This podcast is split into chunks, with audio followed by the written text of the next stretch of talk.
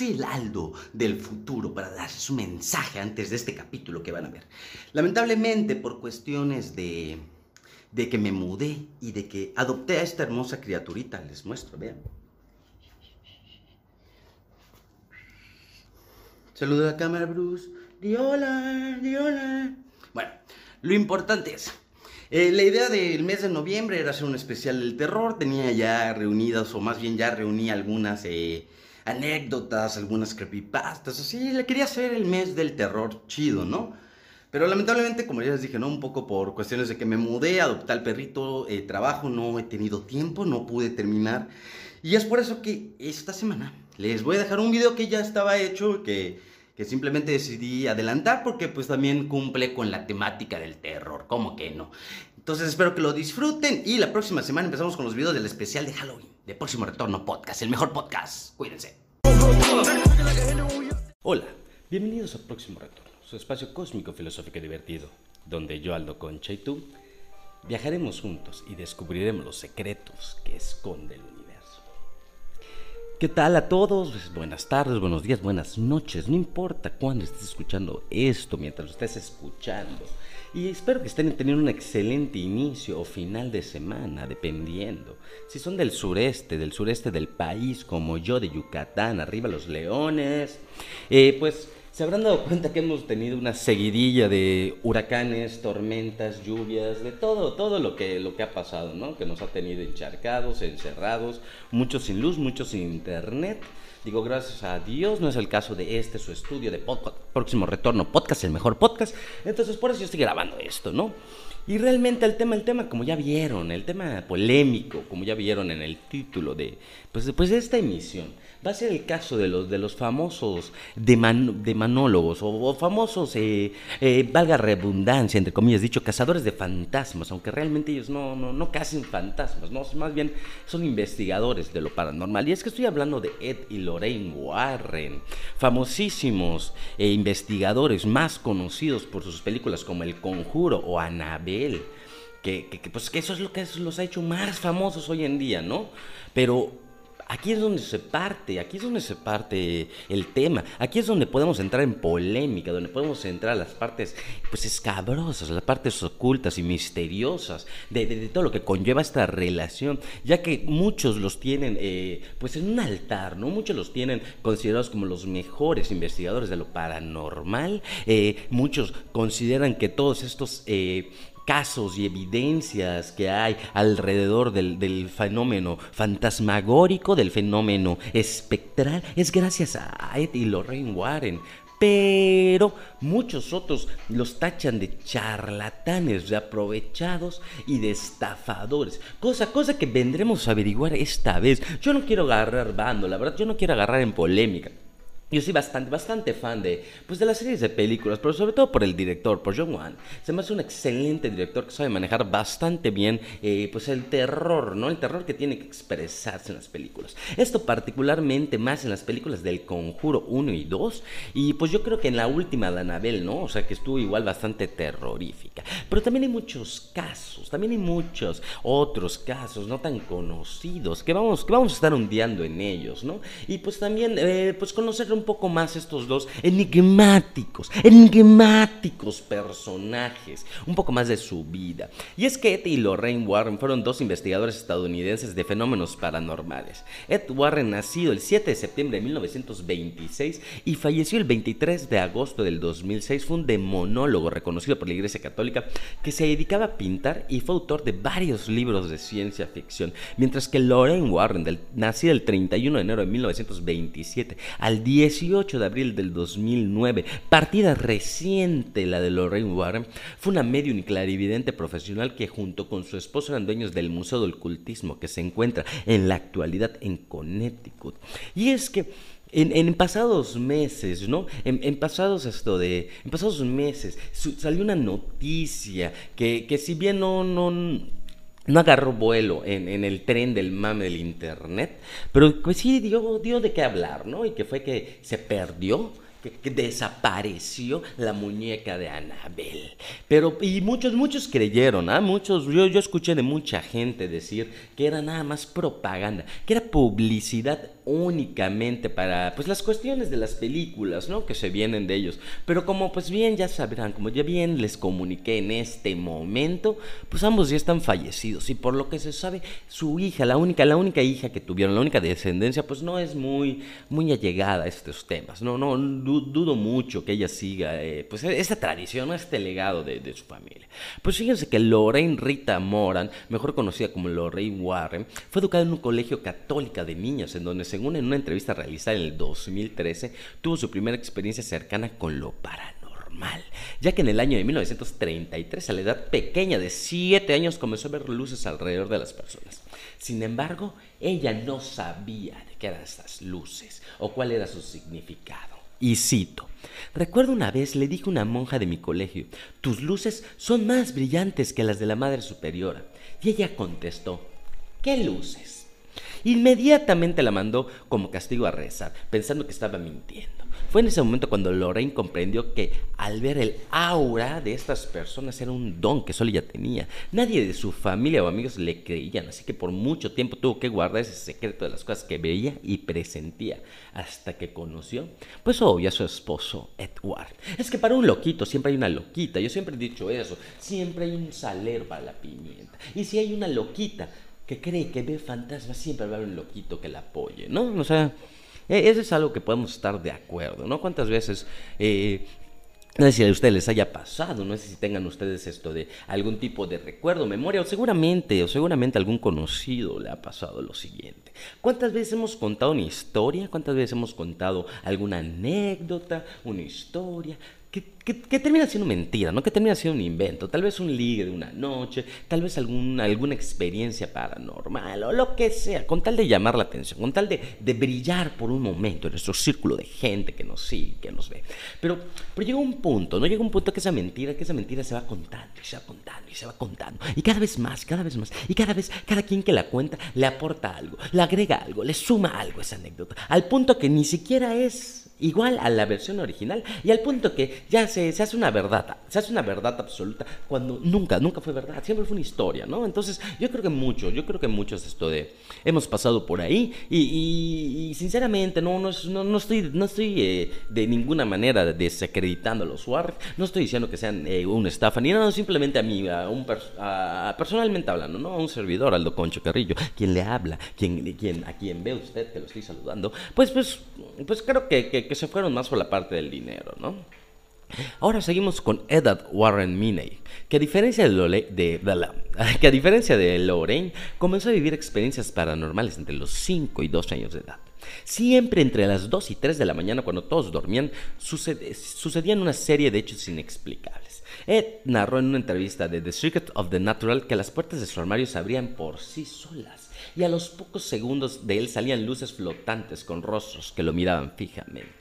Yo creo que a esto, yo creo que a esto si le agregamos una serie de niños y una serie de globos que digan todos flotan, Georgie, pues ya sabemos, ¿no? Como que siempre, siempre en estos, en estos eh, como anécdotas, siempre en, en, este tipo de investigaciones terminan habiendo muchos clichés. Lo interesante aquí sería saber, ¿no? Lo interesante aquí sería eh, concluir, ¿qué fue primero? Vámonos a la, a la paradoja del huevo y de la gallina, pero aquí con las cosas de terror, ¿qué fue primero? Las investigaciones y después las películas crearon los clichés o por los clichés las investigaciones dan esos resultados.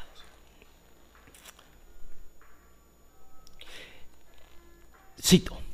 El rostro que veía más a menudo era el de una anciana enojada. De pronto la habitación se enfriaba al punto de congelarme. Se escuchaban pisadas y susurros. A los pocos minutos ya estaba durmiendo en la cama de mis padres. Crecí sin saber qué era aquello.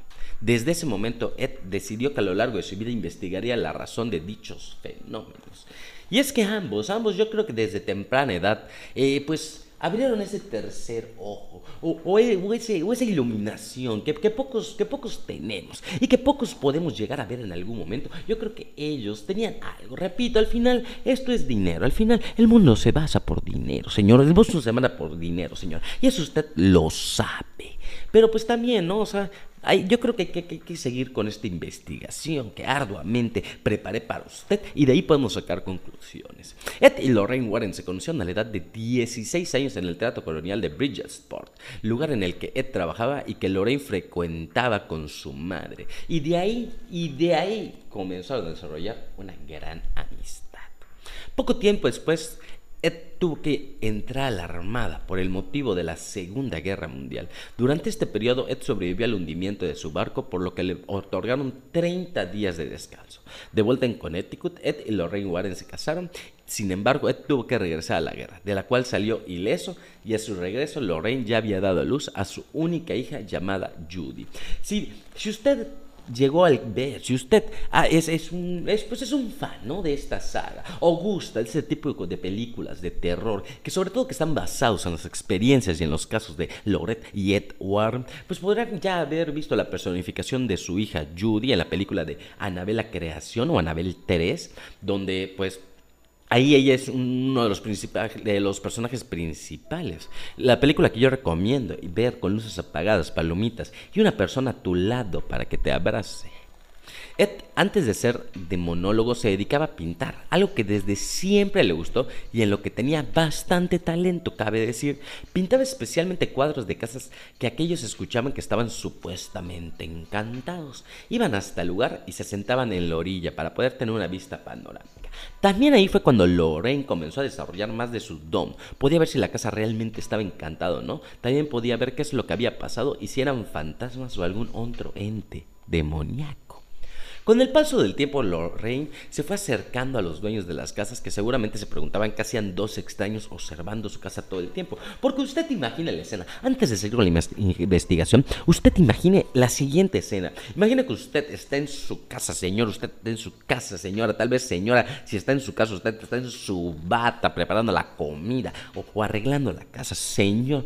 Tal vez usted está en su boxer holgado y con huecos mientras cambia focos o tuberías. Lo importante aquí es que imagínese un día agarrar, salir y ver a dos loquitos, ver a dos personas loquitas enfrente de tu casa pintándola. Y que sobre todo cuando tú sales a averiguar ves que hay entes demoníacos o fantasmales dentro de tu casa. Yo creo que a cualquiera de nosotros, yo creo que cualquiera de los que está escuchando esto, si viéramos una experiencia así, nos asustaríamos mucho, por no decir palabras antisonantes.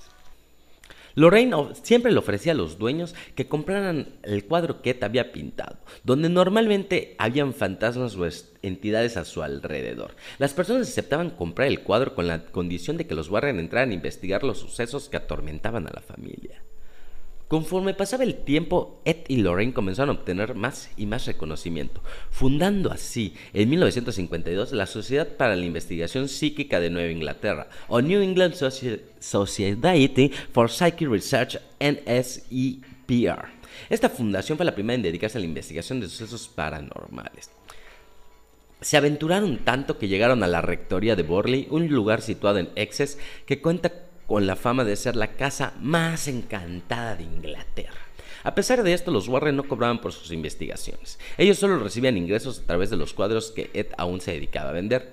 Al poco tiempo de estar constantemente ayudando a las personas investigando sus casos paranormales de forma profesional, Lorraine fue identificada como claravidente y medium.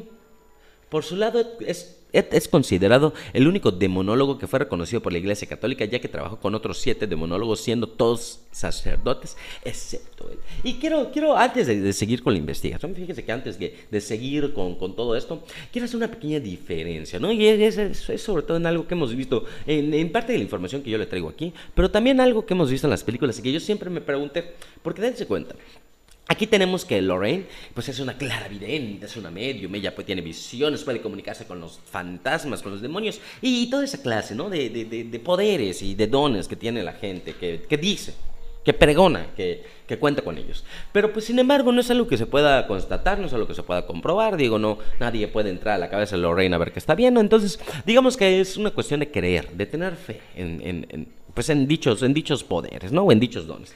Pero en el caso de Ed me sorprende más, porque lo de Ed sí es, sí es considerablemente más, eh, más realista, ¿no? Sí es considerablemente más eh, comprobable. Eh, el caso de su certificación como demonólogo, pues, pues sí da de mucho de qué hablar, ya que el Vaticano no es que se la pase regalando estas certificaciones, ¿no? Además de que se requiere muchísima experiencia y muchísimos grados de estudios, para lo que Ed, supongo, tuvo que haberse chutado, pues, principios de teología y todo lo que los sacerdotes y ministros estudian para poder llegar a esos puestos. Entonces quiero, quiero, quiero, quiero darle ese punto a Ed, ¿no? Quiero darle ese punto a Ed de que tal vez, tal vez sí eran de verdad esto de cazadores de lo paranormal, tal vez sí todo lo que hemos visto ha sido real, ¿ah?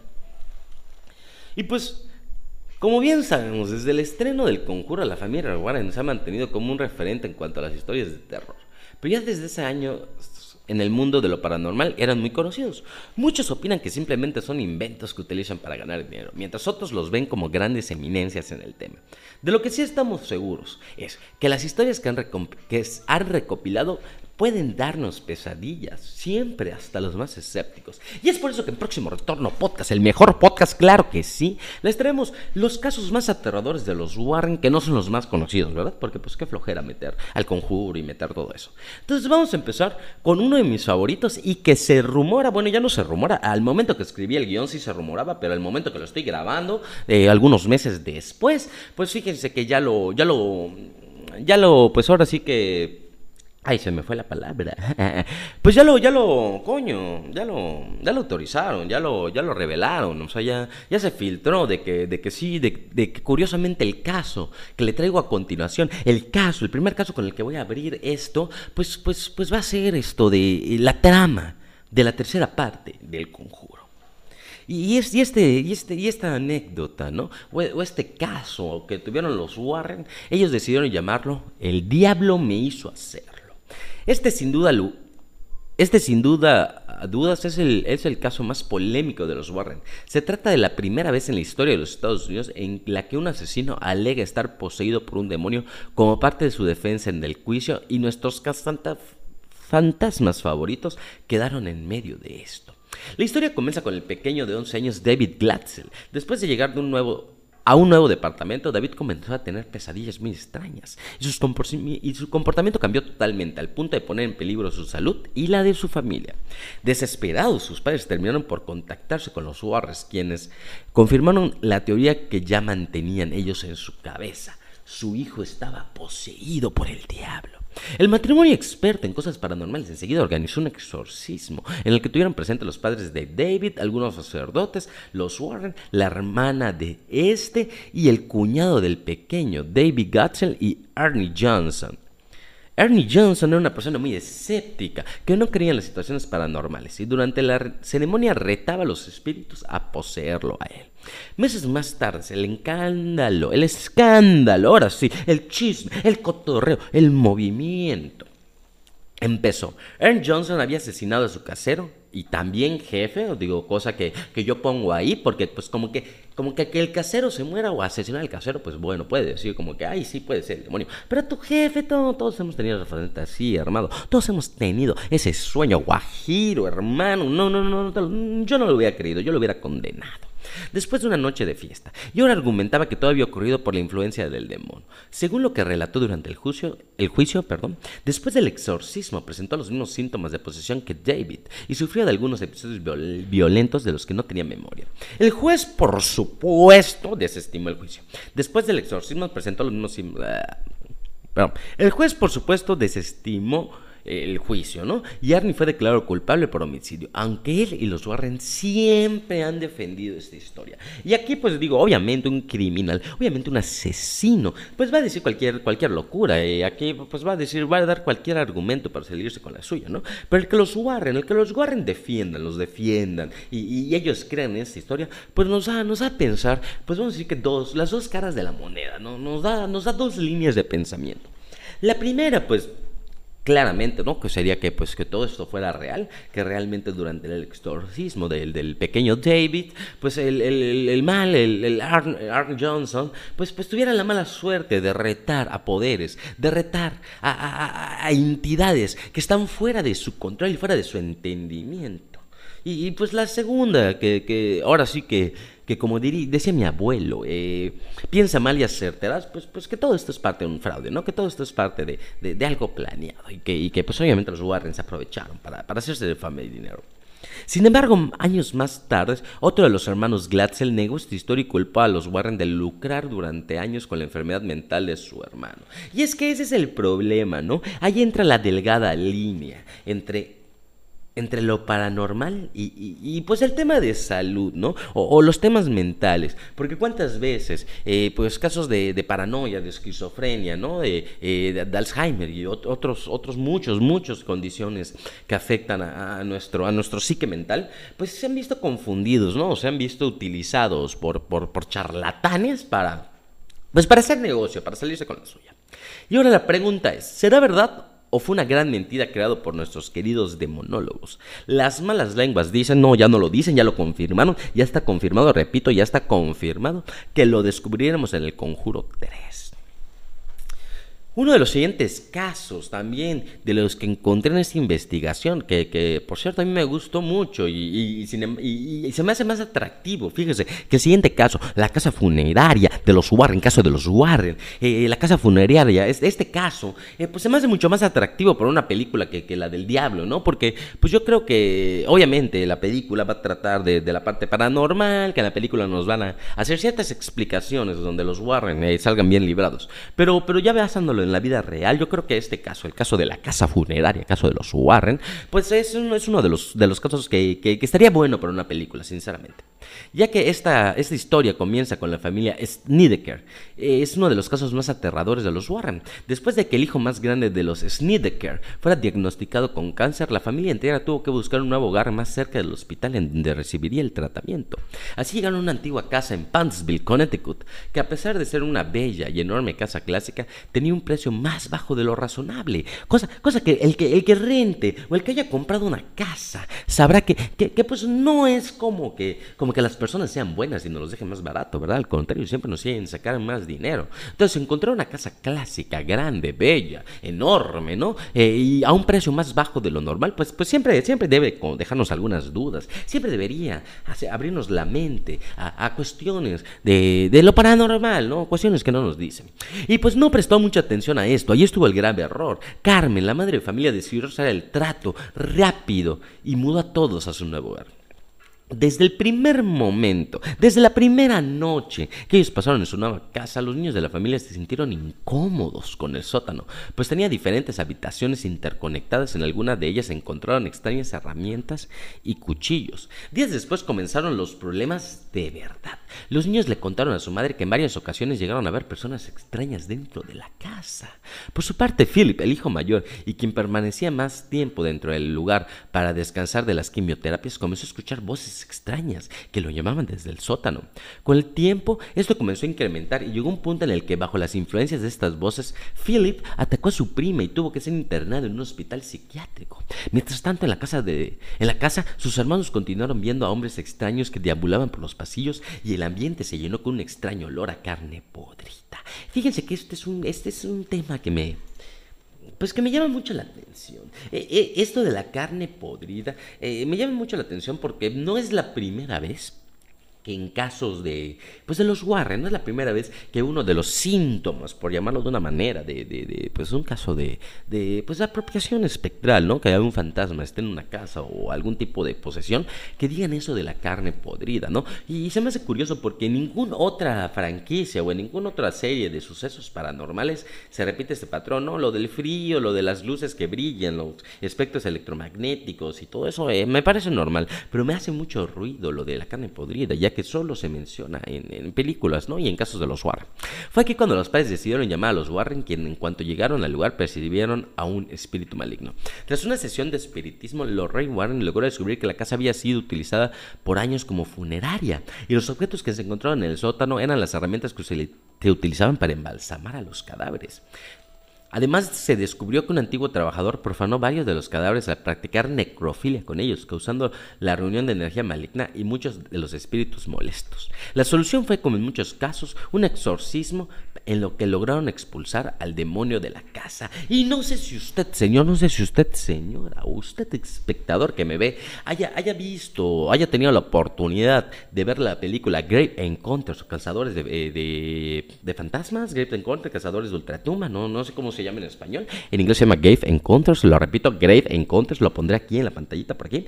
Y, pues yo le recomiendo esta película, la verdad es una buena película de terror, es una película que pues que repite mucho, ¿no? se asemeja mucho a estas, a estas películas de video, de, video eh, de cámara en mano, como lo pueden ser eh, La Bruja de Blair y pues todas estas películas que han estado muy de moda.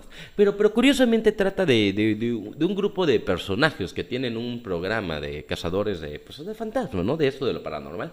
Y ellos se se, pues, se, se introducen, ¿no? Deciden que para su sexto, para el sexto capítulo, deberían eh, pasar la noche en un, en un manicomio. Y, la serie de sucesos que pasan en la película se me hacen de lo, de, lo muy gratificante, ¿no? Eh, hay un excelente manejo del terror, del terror psicológico, de los screams. Y yo creo que e, ese estilo de dirección y ese estilo de película le quedaría muy bien a este, a este caso de la casa funeraria, que repito, se me hace mucho más atractivo de ver en el cine que pues que pues una defensa, ¿no? Una defensa de un asesino que, que buscaba eh, pues, pues salir libre apoyado de, desde los Warren, ¿no? Por, por, por, una posesión. Y también tenemos el caso de Almas Perdidas, que es el último caso que le traigo en esta emisión de Próximo Retorno Podcast, el mejor podcast que sale todos los martes en punto de las 3, 3 y cuarto aproximadamente, depende cómo nos permite hacer YouTube, y que yo sé que usted te espera semana con semana para escuchar. Entonces estamos con Almas Perdidas. Por último, pero no menos importante, en el control de los casos más aterradores de los Warren tenemos la historia de la familia Smurl. Poco se iba a imaginar a esta familia que una mudanza los cambiaría para siempre. Los primeros años en los que vivieron en su nuevo hogar, las cosas parecían ir viento en popa. Sin embargo, extrañas manchas de sangre y ruidos tenebrosos eran muy comunes. Este es de los casos más aterradores de los Warren porque las cosas se salieron de control cuando los ataques físicos comenzaron. De la nada salían desprendidos en el aire todos los miembros de la familia relatan haber sido atacados sexualmente por un ente por las noches. ¡Ay, qué rico! La madre no podía seguir soportando esto y decide investigar a raíz de estos problemas. Y así descubre que la, casa fue construida sobre minas obreras, en la que más de una vez se habían encontrado huesos de cerdo colocado en forma de hexagrama, símbolo utilizado para invocar al diablo. Eh, básicamente, eh, como, como en muchas, ¿no? Muchas de, las películas y las historias de terror, eh, pues la casa había sido construida bajo un algo donde se había hecho algún ritual para invocar algo, ¿no? Yo creo que eso es algo de... es pan de todas las historias. Entonces fue cuando decidieron llamar a los Warren, quien no tardaron en determinar que el lugar estaba siendo habitado por tres espíritus y un demonio. O sea, cuatro habitantes. Los, los habitantes de la casa tenían, tenían roomies que ni ellos sabían.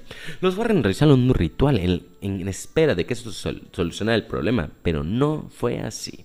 Aunque por un tiempo la familia pudo vivir tranquila, el demonio regresó con más fuerza y convirtió la vida de la familia en una verdadera pesadilla. Los Smul decidieron hacer público su problema en espera de que alguien pudiera ayudarlos. Sin embargo, esto solo sirvió para obtener un constante acoso de los medios y de algunos vecinos. Al final los Smul no les quedó más que cambiarse de casa, aunque para tristeza de la familia los espíritus no estaban dispuestos a dejarlos ir. Pero eso, mis amigos, es otra historia. Y pues con esto, con esto, pues obviamente esta investigación, ¿no? Eh, la concluimos. Digo, esta vez, esta vez no quise hacer eh, el, programa tan, tan, tan largo, ¿no? Eh, he escuchado, he escuchado por ahí, me ha llegado rumores. Ya, sabe que, ya saben que en próximo retorno a podcast tenemos oídos y ojos en todos lados. Bueno, el caso que he escuchado, he estado recibiendo, pues voy a decir críticas constructivas, voy a decir consejos por no, por no, por no pensar mal, de que la duración del programa es demasiado larga. Y cosa que a mí, pues pues, pues más que molestarme, no, más allá de, de ofenderme o molestarme, pues, pues me preocupa porque entonces, y, la gente no quiere saber de sus temas, o, ¿qué, ¿qué, es lo que está pasando aquí, doctor García, porque a mí, al contrario, a mí con un tema me gusta, me apasiona, mientras más largo pueda ser. Entonces yo, yo, yo espero sus comentarios. ¿Qué tema les gustaría? ¿O qué temas eh, nos han tocado? ¿Y ustedes creen que, que valdría la pena? Eh, particularmente este me gustó, ¿no? Eh, bajo, bajo la noticia de, como les decía, de la trama de la tercera película, eh, pues yo, yo, yo ya había investigado el tema y la verdad es que sinceramente, ya hablando en serio, creo que tal vez sí pueda ser una magnífica película eh, desde el lado cinematográficamente hablando, claro, ¿verdad? En cuanto a efectos, en cuanto a los diseños de producción, la, la, la realidad es que los productores y, el director de, de, pues esta franquicia, eh, pues ya tienen una fórmula, ya, ya tienen la fórmula perfecta para con películas muy baratas, porque, porque ese tipo de películas no crean que son muy caras de hacer, o sea, eh, digo, no, no literalmente, pero cuestan dos pesos a comparación de los millones de dólares que, que, pues, que logran ganar en, en, en los cines. Entonces, eh, yo, quiero, yo creo que El Conjuro 3 va a ser una película muy al estilo de del exorcismo de Emily Rose, de muy estilo de esas películas, ¿no? De, de juicio donde, donde la historia verdadera eh, se cuenta a, través de la película, a través de flashbacks, y donde pues claramente eh, estoy casi seguro que van a dejar un final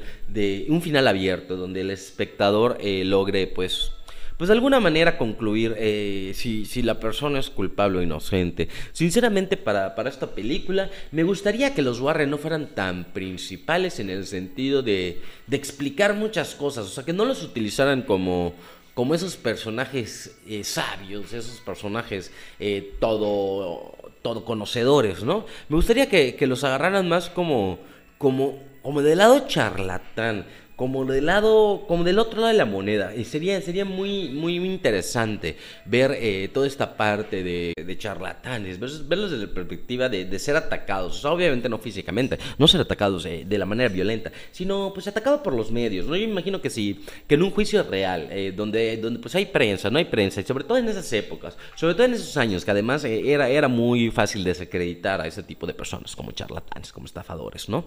Entonces sería muy, muy interesante ver ver, ver, ver, ver esta cara de la moneda, ¿no? Ver, ver cómo ellos se enfrentan, todas esas críticas, todos esos, esto de, pues, pues desacreditarlos, ¿no? Eh, entonces, toda esa manera de, pues, de negarles su, sus investigaciones.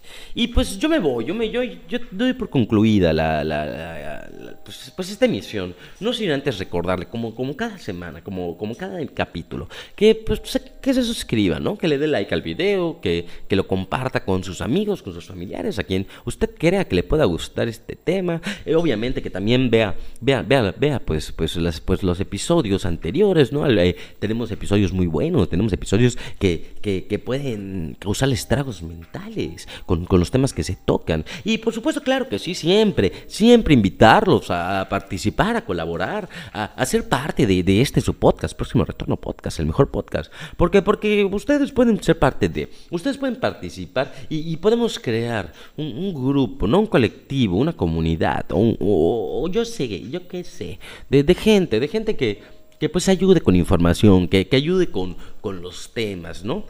Recuerdo los canales para que usted pueda hacer esto. En el Instagram, próximo retorno, podcast, donde pues eh, no tratamos de no utilizarlo tanto para no gastarlo. La realidad es que ha estado un poco abandonado, pero, pero si usted quiere que el Instagram eh, pues empiece a funcionar nuevamente de manera, de manera diaria, ¿no? Donde, donde se puedan poner datos, donde se puedan utilizar esto de, de repente, publicaciones para temas, para temas no tan fuertes o para temas no tan grandes, que de repente no me dan para, para tal vez para un guion o no me dan para, para, para que sean parte de, de, una emisión o de un episodio, pero pues que son datos, ¿no? Datos, datos escabrosos, datos tenebrosos, datos de lo que usted y a mí nos gustan, señor, señora. También está el Facebook personal de Aldo Concha Carrillo, su servidor. La verdad es que ah, eh, si, si, van a, si van a decidir, si, si, si usted cree fervientemente que tiene, que tiene el valor y que tiene la actitud necesaria para mandarme una solicitud y ser mi amigo en redes sociales, o sea, en Facebook, eh, por favor, antes y, mándeme un inbox, antes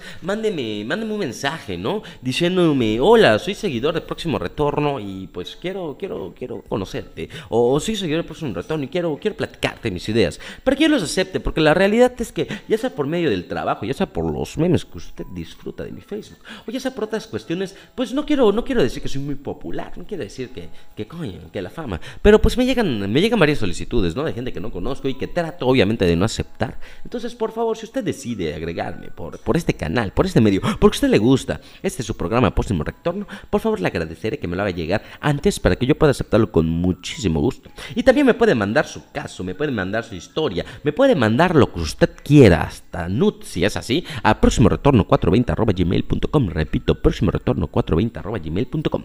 Y yo creo que eso es todo por esta emisión, yo creo que eso es todo por, por, por, por este día. Nos vemos la próxima semana. Adiós.